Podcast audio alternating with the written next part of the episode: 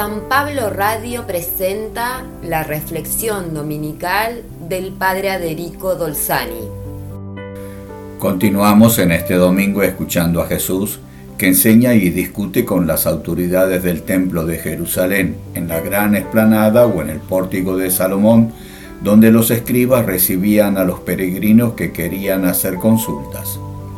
Jesús dirige a estas autoridades expertas en la ley y en las tradiciones de Israel la parábola de la viña.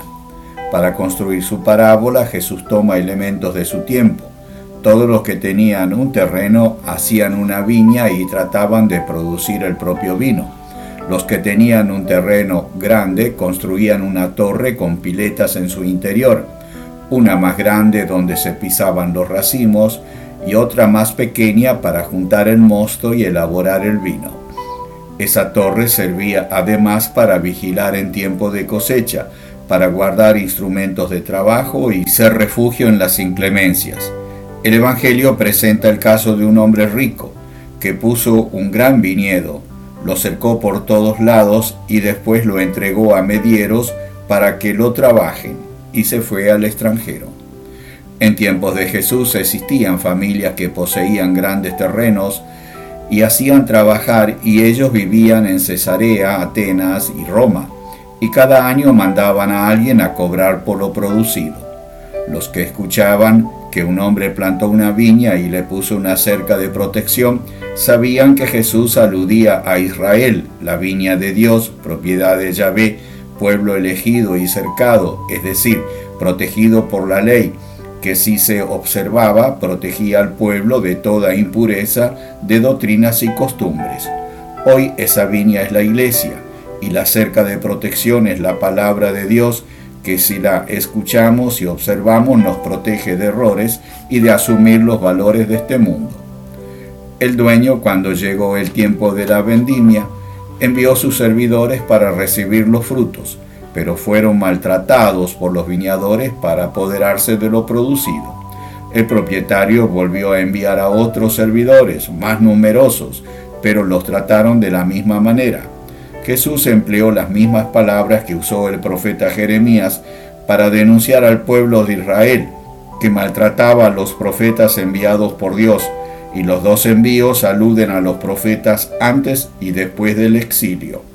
El dueño entonces envió su propio hijo, pensando que lo respetarían, pero los viñadores vieron la oportunidad de apoderarse de la viña matando al heredero y fuera de la viña. Así alude Jesús a su condena y muerte fuera de Jerusalén. Jesús pregunta a los escribas y autoridades del templo qué es lo que hará el dueño de la viña cuando vuelva. Tuvieron que responder que acabará con esos miserables y arrendará la viña a otros que produzcan y le entreguen los frutos al debido tiempo. Entonces Jesús comenzó a sacar las conclusiones de la parábola. ¿No han leído nunca en las escrituras la piedra que los constructores rechazaron es ahora la piedra angular?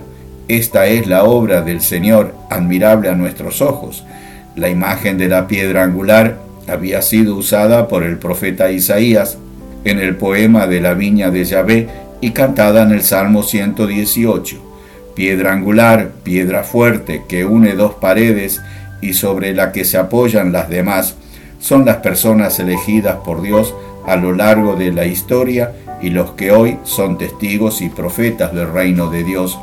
Son personas que no tienen ningún interés personal al dedicar su vida al prójimo, que dan los frutos del Evangelio como enseñan las bienaventuranzas, y por eso se enfrentan a los poderes de este mundo, políticos, ideológicos y a veces hasta religiosos, y pagan siempre personalmente con la vida, como Madre Teresa, Monseñor Romero o Angelelli.